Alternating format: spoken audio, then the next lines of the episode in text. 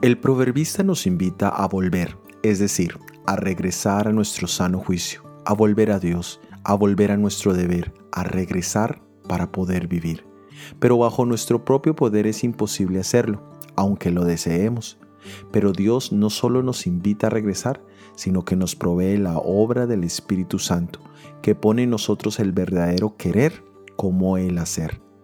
El Mesías nos invitaría a volver y nos dejaría un ayudador para cumplir con su propósito.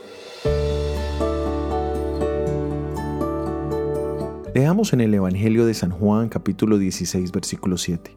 Pero yo os digo la verdad, os conviene que yo me vaya, porque si no me fuera, el consolador no vendría a vosotros, mas si me fuere, os lo enviaré.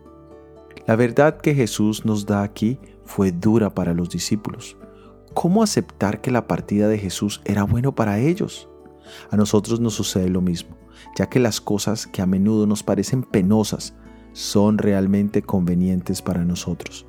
Nuestro Señor Jesús está siempre dispuesto a darnos lo que es más conveniente para nosotros, lo creamos así o no.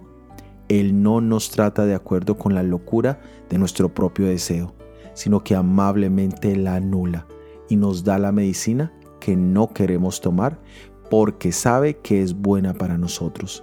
Jesús ha derramado su espíritu en este mundo y sabemos que pronto llegará una doble porción de esa bendición. Alabado sea el nombre de nuestro Señor Jesús. Soy Óscar Oviedo y este es el devocional Jesús en 365 días.